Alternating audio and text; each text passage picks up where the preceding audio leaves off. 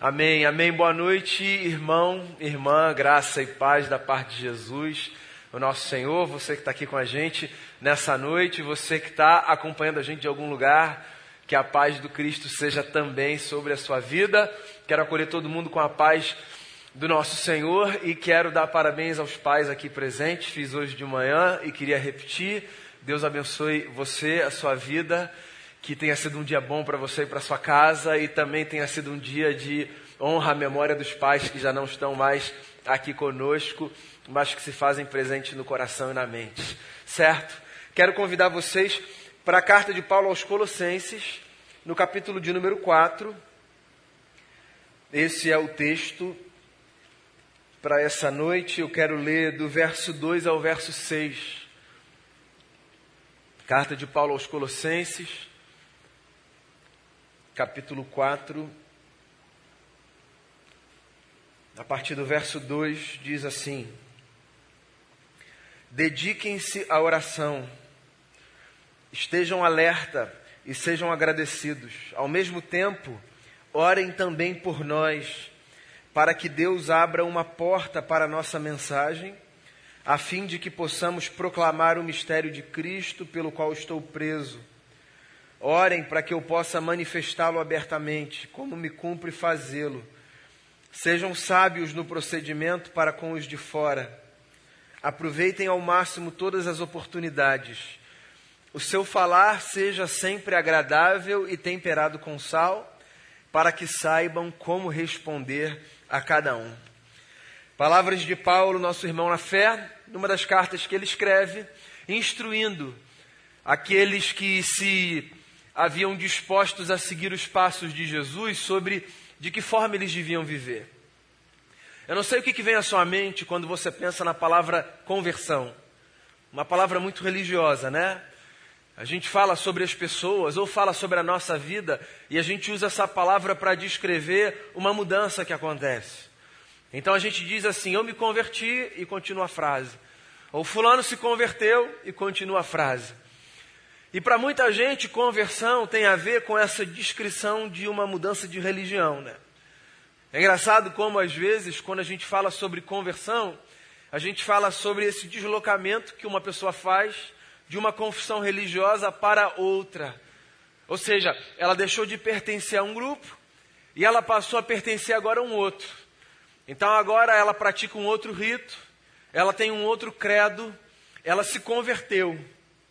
E tudo bem a gente usar essa expressão para descrever esse movimento sociogeográfico que acontece, sabe? Da gente deixar de frequentar uma experiência num lugar e passar a frequentar uma experiência num outro lugar.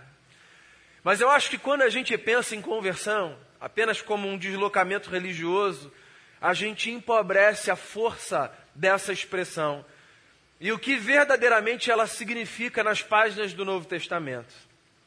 Porque na Bíblia Sagrada, pelo menos como eu a leio, quando a gente fala sobre conversão, a gente não fala meramente de um deslocamento religioso, mas de uma mudança de vida que acontece dentro de um indivíduo. Falar sobre conversão é falar sobre esse renascimento que acontece, sobre essa possibilidade não apenas de nós nos deslocarmos e marcarmos, sabe, nas estatísticas do IBGE, agora eu sou reticências, mas acima de tudo significa compreender que existe um outro jeito de viver que agora nos é proposto. E é engraçado, porque esse outro jeito de viver que agora nos é proposto não é um outro jeito imposto, é um outro jeito proposto, que já estava proposto possivelmente, que talvez até a gente já conhecesse, mas que a partir de um determinado momento passou a fazer sentido de um jeito especial. Pois então, essas cartas que foram escritas há dois mil anos e que formam o Novo Testamento são pedaços de orientações apostólicas para que essa gente que tinha sido desperta para um outro jeito de viver soubesse que maneira era essa a partir da qual eles deveriam então construir a sua jornada. Porque pensa assim, ó, te convidam para uma reunião de uma religião que não é a sua. Aí você vai lá. e tem uma música que você gosta, e uma atmosfera que você acha interessante, e um texto é lido, e uma reflexão é feita, e uma provocação é oferecida, e esse negócio começa a fazer sentido para você. Alguma coisa dentro de você começa a te incomodar, e você diz assim: tá aí, eu acho que eu quero participar desse movimento. Eu imagino que o passo seguinte dentro de você seja: mas como é que é viver essa nova experiência? Em que consiste tudo isso? Será que significa então apenas cumprir um outro cronograma e ajustar o meu calendário a uma outra agenda? Será que significa aprender um outro repertório? Ou discernir que outro rito é esse que essa gente faz? Ou será que tem a ver com acreditar que existe uma outra ética a partir da qual a gente pode construir a nossa jornada aqui nessa terra? Conversão é isso. É a possibilidade de nós nos permitirmos ser moldados por uma outra ética, que é a ética de Jesus. Então, quando a gente vem para essas páginas das cartas do Novo Testamento, a gente encontra algumas porções de sabedoria que nos ajudam a discernir que outro jeito de viver é esse que Deus tem para gente. E nessa noite, lendo esse trechinho da carta de Paulo aos Colossenses, eu queria partilhar aqui com você algumas peças, poucas peças, desse grande quebra-cabeça que forma o nosso outro jeito de viver. Paulo ensina aqui, pelo menos é isso que eu vejo nessa minha leitura, pelo menos quatro coisas que são fundamentais a essa gente que entendeu que caminhar com Cristo nessa jornada de conversão significa abraçar um outro jeito de viver quatro conselhos do apóstolo que eu acho que são muito importantes para a nossa caminhada com Jesus. Primeiro conselho do apóstolo aqui é: dediquem-se à oração. É a primeira coisa que Paulo fala aqui. E ele fala de diversas formas. Ele fala objetivamente isso nas primeiras palavras: dediquem-se à oração.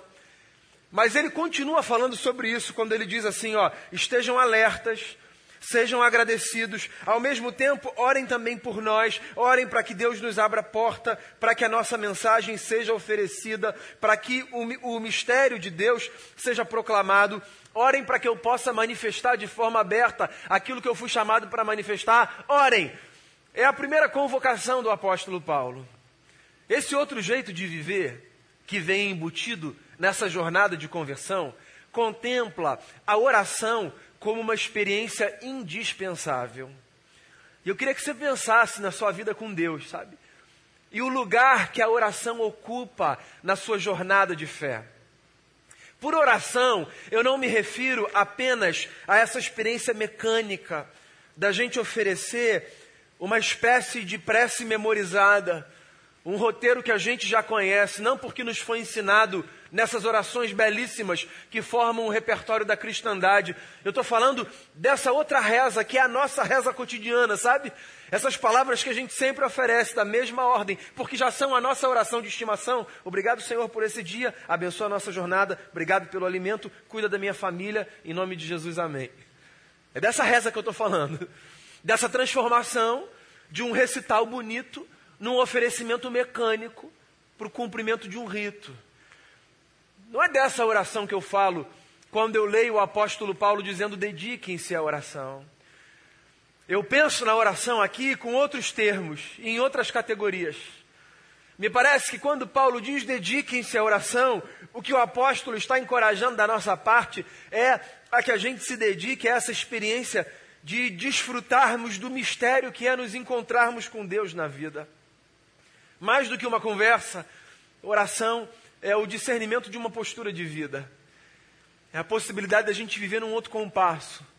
Da gente viver uma, e, e desenvolver, enquanto a gente vive, uma sensibilidade para discernir Deus na história, sabe? Existe uma outra carta que Paulo escreve também aqui no Novo Testamento, que ele diz assim: orem sem cessar. Eu, particularmente, não acho que o que o apóstolo está dizendo é estejam o tempo todo repetindo essas conversas que vocês têm com Deus de manhã ou antes de dormir. Eu acho que o que Paulo está dizendo é: vivam com essa postura, assumam esse espírito de vida. Tentem caminhar com essa sensibilidade de discernirem os recados de Deus. E se coloquem também, sabe, como porta-vozes de recados dos céus à terra. Viver se dedicando à oração significa, em outras palavras, cultivar no coração o hábito de não permitir que a nossa vida pelo lado de dentro se transforme numa experiência petrificada. Então eu queria devolver essa pergunta a você mais uma vez. Qual é o lugar que a oração ocupa na sua jornada com Deus?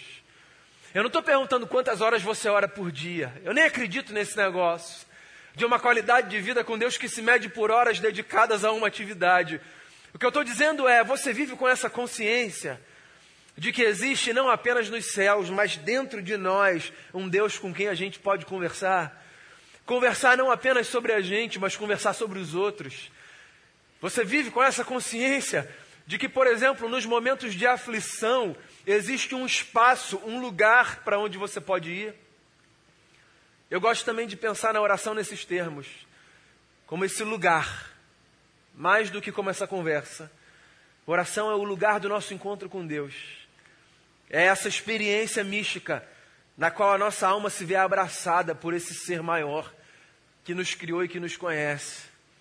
Então eu queria dizer isso a você, crente novo, crente velho, que começou a caminhar com Jesus outro dia, ou que faz isso no curso de toda a sua vida, dedique-se à oração. Saia de casa com essa postura de falar com Deus e de ouvir Deus. Acredite que existe a possibilidade de você se perceber abraçado por dentro e de ser transportado simbolicamente para esse lugar. Tem uma canção que a gente canta aqui de vez em quando que diz exatamente isso, né? Em teus braços é o meu descanso. Eu acho que oração é essa experiência de nós nos sentirmos abraçados por Deus, quer nas palavras que nós oferecemos, nas lágrimas que nós derramamos, nas impressões que nós temos, ou no aperto que às vezes está lá no fundo da nossa alma. Ó, Deus está respondendo de alguma forma aí, gente. Discerne aí esse negócio, eu dou os recados, você interpreta. Eu acho que ele está concordando, mas depois você vê aí. É esse lugar desse abraço.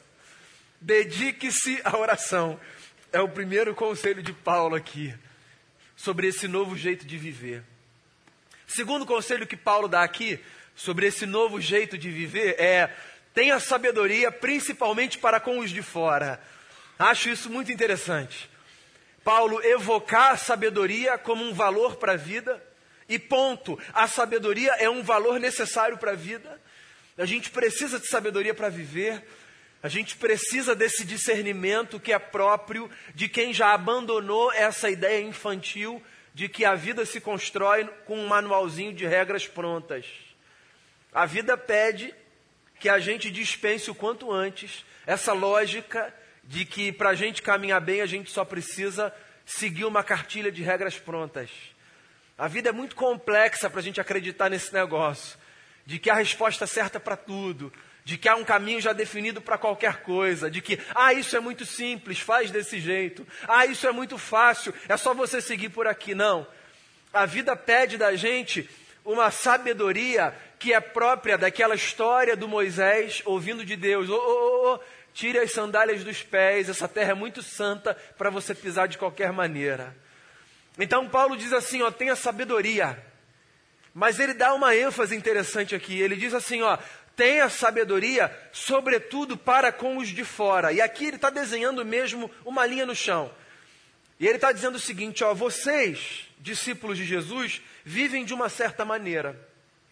Se vocês querem viver bem com aqueles que não são discípulos de Jesus, ou seja, com aqueles que fizeram a escolha, que é legítima, diga-se de passagem, de viver a partir de uma outra ética e de uma outra ótica, Volto a dizer, é legítimo. As pessoas têm o direito de escolherem a forma pela qual elas enxergarão o mundo e pensarão a sua vida.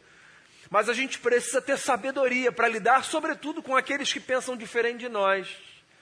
Porque uma coisa é eu encontrar respostas e caminhos para quem está na mesma sintonia comigo. Tem um grau de dificuldade, certo? Outra coisa é eu encontrar respostas e sabedoria e caminhos para pessoas que não estão em sintonia comigo na maneira de enxergar o mundo. Não é uma disputa de quem está certo e está errado. É a percepção de que para a gente caminhe bem, para que a gente avance como parceiro, como amigo, como sócio, como namorado, como cônjuge. A gente precisa encontrar esse lugar, sabe? Que é o lugar que Paulo descreve como o da sabedoria. Então eu queria encorajar você a buscar nesse outro jeito de viver sabedoria para a sua vida. Eu queria encorajar você a pedir a Deus que dê a você a sensibilidade de enxergar formas, caminhos, maneiras.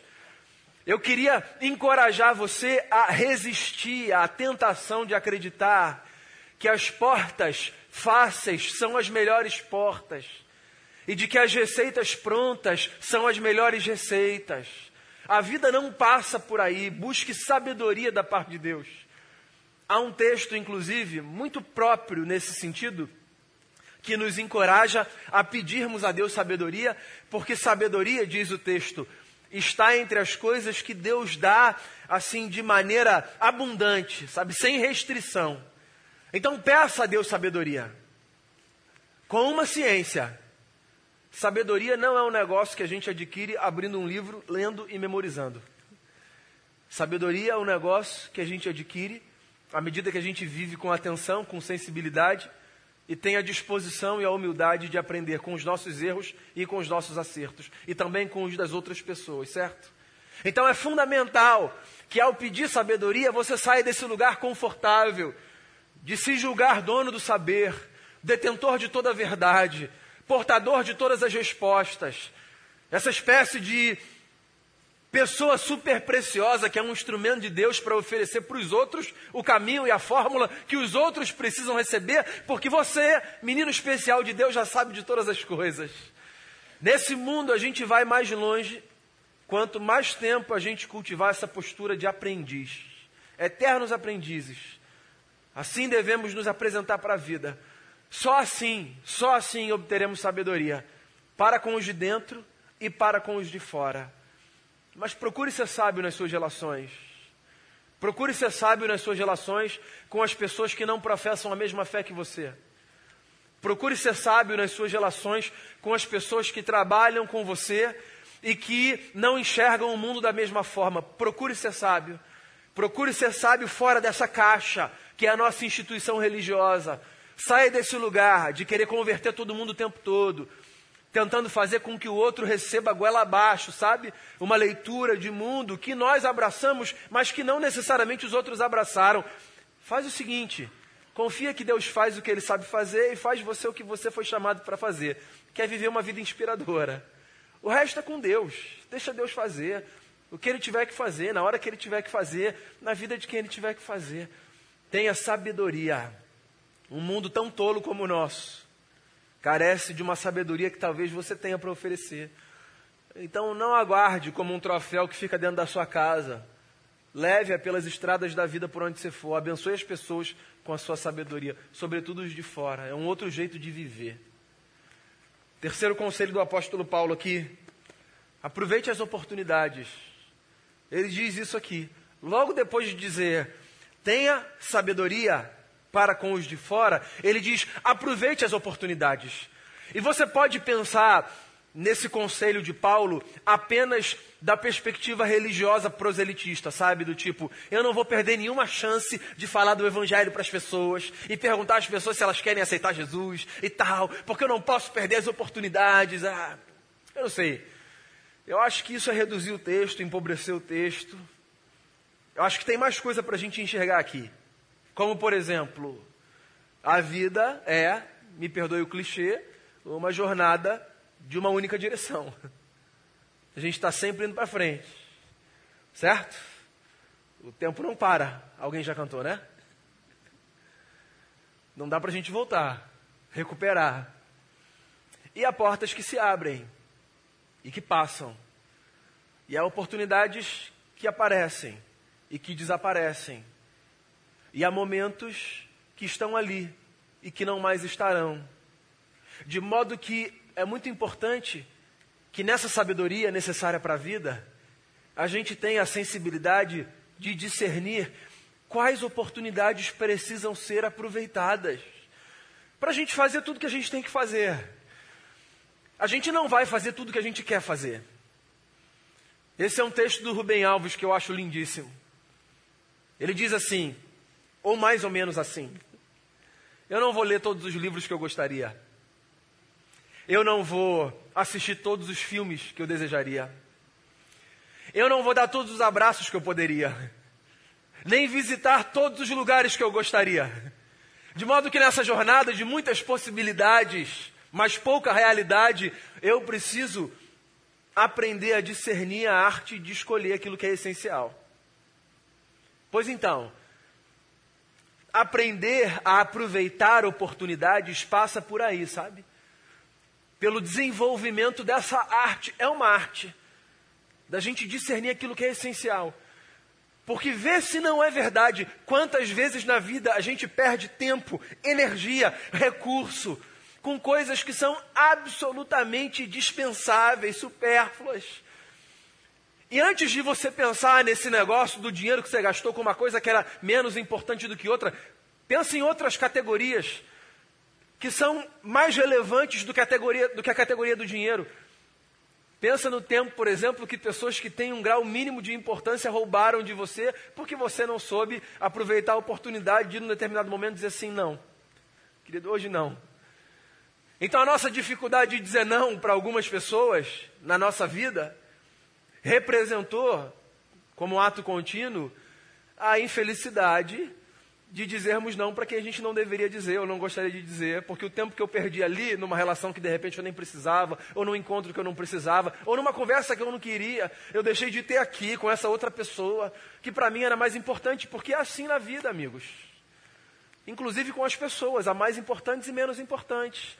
Não tem a ver com dignidade, tem a ver com com essa organização de proximidade de relações. Pois então aproveite as oportunidades, porque a vida vai passando, e as portas vão se fechando, e as escolhas que a gente precisa fazer, porque Deus não as fará pela gente, não as fará. Eu não sei como você foi forjado religiosamente, sabe? Tem gente que foi forjado num contexto cristão, como que eu nasci, na expectativa, por exemplo, de que antes de cada passo dado, numa oportunidade que aparece, essa pessoa receba uma confirmação dos céus. Se possível, num texto escrito nas nuvens ou numa mensagem de um anjo que aparece para dizer: O caminho é este, andai por ele. Essa é a porta, atravessa. E aí a pessoa fica ali, parada, travada, petrificada, porque não tem coragem de bancar as suas próprias escolhas, porque julga que as escolhas serão certas apenas se forem antecedidas por um recado claro dos céus. Meu amigo e minha amiga, com honestidade, quantas vezes um anjo apareceu no seu quarto para dizer: faça essa escolha? Olha que eu não quero entrar nessa seara da privacidade da sua relação com Deus, porque é possível que você esteja aí dizendo, Daniel, presbiteriano, você não conhece a minha jornada pentecostal. Não tem problema. Se a sua vida com Deus passa por esse lugar, sabe? Dessas experiências assim muito profundas e dessas experiências assim que tem a ver com essas realidades indizíveis, sabe? Com ir ao terceiro céu quase que todos os dias, fazendo uma alusão aqui a, ao apóstolo Paulo numa de suas cartas. Então, desconsidere o que eu disse. Mas eu não sei. Quase 20 anos de jornada pastoral, 17 anos para ser preciso, de jornada pastoral conversando com pessoas, eu nunca encontrei ninguém que tenha me dito que todos os dias um anjo apareceu no seu quarto para legitimar todas as escolhas que tal pessoa deveria fazer, de tal forma que ela saía de casa com segurança, porque um anjo já tinha dado o repertório daquela segunda-feira. No geral, amigos e amigas, a gente escolhe e vai, buscando em Deus sabedoria e acreditando que Ele vai abençoar as nossas intenções. As oportunidades estão aí. As portas estão se abrindo e outras se fechando. E se a gente ficar sempre parado, esperando o recado dos céus para empurrar a gente, para que depois a gente tenha, porque no fundo tem a ver com isso. Esse negócio de querer que Deus legitime através de um anjo ou de qualquer coisa tem a ver com depois, qualquer coisa. A gente vai dizer assim, ó, ah, Senhor, foi o Senhor que disse que eu tinha que passar por aquela porta.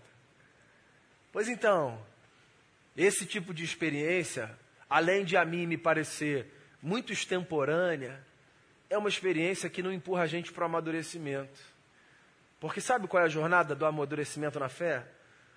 A jornada de uma gente que está tão embebida dos valores de Jesus, que acredita que nas escolhas que faz, mesmo na possibilidade de fazer escolhas erradas, terá sempre em Cristo o seu companheiro e no seu espírito aquele que continuará norteando os seus passos, ajudando a consertar aquilo que foi mal escolhido ali atrás. Então aproveite as oportunidades, porque elas não voltarão necessariamente. Isso tem a ver com esse outro jeito de viver. E aí tem um quarto e último conselho que Paulo oferece aqui para gente. Depois de dizer, dediquem-se à oração, tenham sabedoria para com os de fora, aproveitem as oportunidades, Paulo termina dizendo o seguinte: cultivem sempre palavras temperadas e agradáveis. Eu acho isso lindo. E se eu tivesse que elencar aqui, dos quatro princípios ou valores, qual é o mais importante para a vida? Eu diria, para mim pelo menos, dos quatro, talvez esse seja o melhor. Tenha palavras temperadas, agradáveis. Cuide do seu falar. A fala representa aqui essa, essa espécie de experiência, ou primeira experiência, pós o filtro de edição que deve passar pela nossa consciência, certo? Então, tenta pensar assim, ó. Você é uma fábrica de desejos, de pensamentos, de pulsões, de vontades. Muitas coisas passam pela sua cabeça, inclusive nesse exato momento. Eu não quero saber o que você está pensando agora. Porque não pode ser uma, uma, coisa, pode não ser uma coisa muito agradável ao meu respeito. Tipo, Daniel não acaba essa mensagem. O que você está pensando é o que você está pensando, certo? E aí, o que você vai externalizar depois daquilo que você está pensando, pelo menos em tese deveria vir como consequência de um trabalho de edição que a gente faz. Que às vezes você nem percebe que está fazendo, mas faz. Por exemplo, pensei num negócio. Falo ou não falo? Não, acho que eu não vou falar, não. Não é isso? É edição. Desejo um negócio. Falo ou não falo? Falo. Isso é interessante. Paulo, por exemplo, em outra carta, diz assim: ó, que só saia da boca de vocês aquilo que edifica. É uma forma de Paulo dizer: façam essa edição e escolham o que vocês vão guardar dentro de vocês e o que vocês vão externalizar nas relações. Pois então, aqui Paulo está falando a mesma coisa, só que com outros termos. Ele está dizendo aqui: seja o falar de vocês agradável e temperado com sal, para que vocês saibam responder a cada um. Aprendam a desenvolver a ternura e a doçura no falar. Isso é uma arte, meus amigos. E é uma arte necessária numa vida de conversão. Quando eu me converto a Jesus, eu passo a sujeitar esse trabalho de edição ao Espírito de Jesus que mora em mim. De tal forma que, se antes eu era um sujeito que não refreava minha língua, e em nome de uma suposta sinceridade falava para os outros aquilo que eu achava que devia falar, porque tem gente que é assim, né? Que esconde a falta de educação numa pretensa sinceridade. Ah, eu sou sincero mesmo, eu falo. Não, meu amigo, você é mal educado, depois a gente conversa.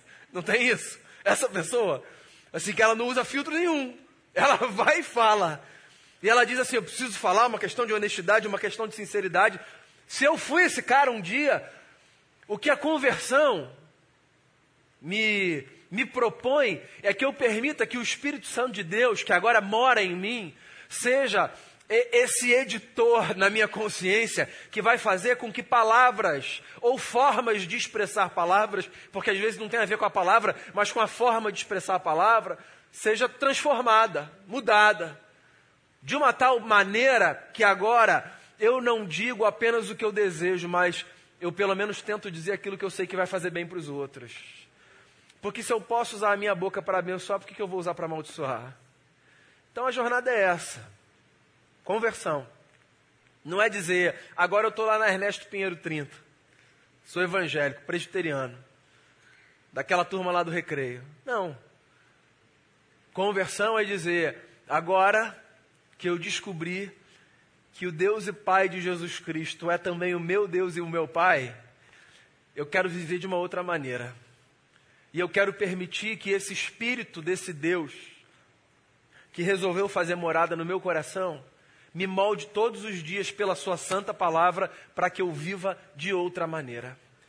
Então aqui estão, para essa noite, os meus quatro conselhos a você. Dedique-se à oração. Abra o seu coração para essa experiência de encontrar Deus nesse lugar misterioso chamado oração. Tenha sabedoria na vida. Fuja das receitas prontas, porque elas não levarão você muito longe. E tenha sabedoria, sobretudo, na sua relação com aqueles que pensam diferente de você.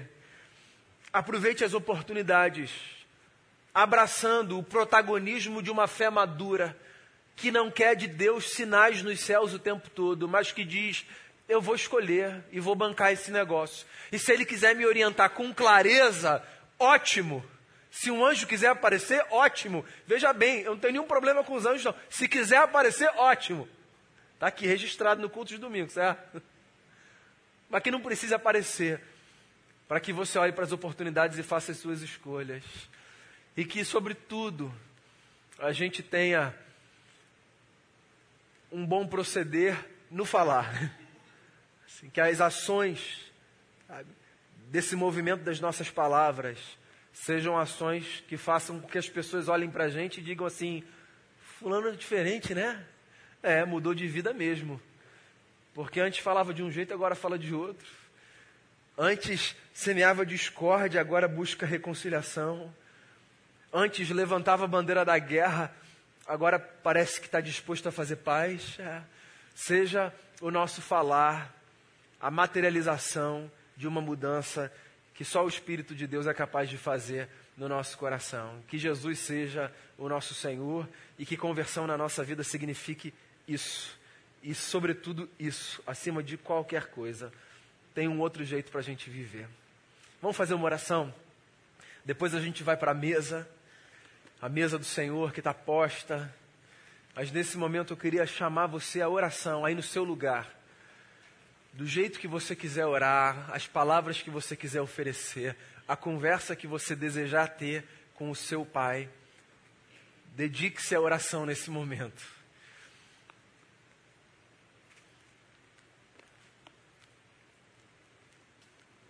Pense no que você ouviu, reaja ao que você ouviu.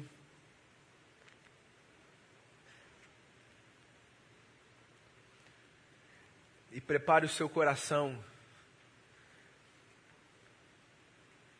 para mais um momento, sim, muito embebido de mística, que é o momento da mesa do Senhor.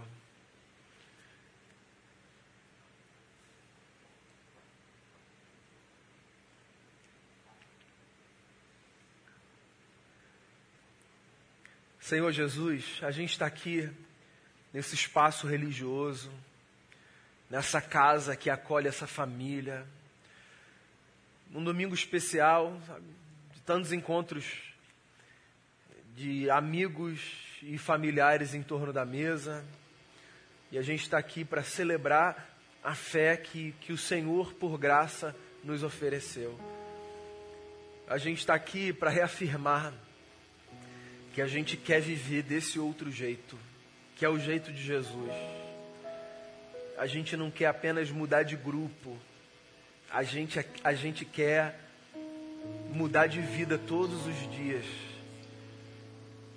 e viver essa vida parecida com a vida de Jesus. Essa é a nossa utopia, que a gente pode viver parecido com Jesus. Todos nós conhecemos, cada um a sua própria limitação, mas todos nós já entendemos um negócio também que o teu poder se aperfeiçoa na nossa fraqueza, que as nossas limitações não são um impeditivo para que o Senhor haja em nós e através de nós. Inclusive, a mesa nos remete a esse momento da vida do Cristo, que se doou por nós, por amor, para nos reconciliar com o Senhor. A expressão de um Deus que deseja perdoar pecadores como nós somos a mesa aponta para esse lugar da esperança que só o perdão de Jesus pode trazer para o nosso coração. Então a gente está longe aqui de uma espiritualidade que se pretende perfeita. A gente está aqui para reconhecer a nossa fraqueza e para dizer: ajuda a gente a viver de outro jeito.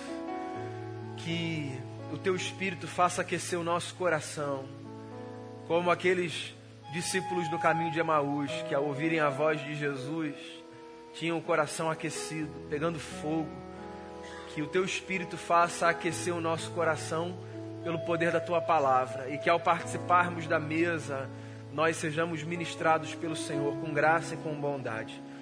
Eu coloco o nosso coração diante de ti e peço que o Senhor nos abençoe. Em nome de Jesus. Amém.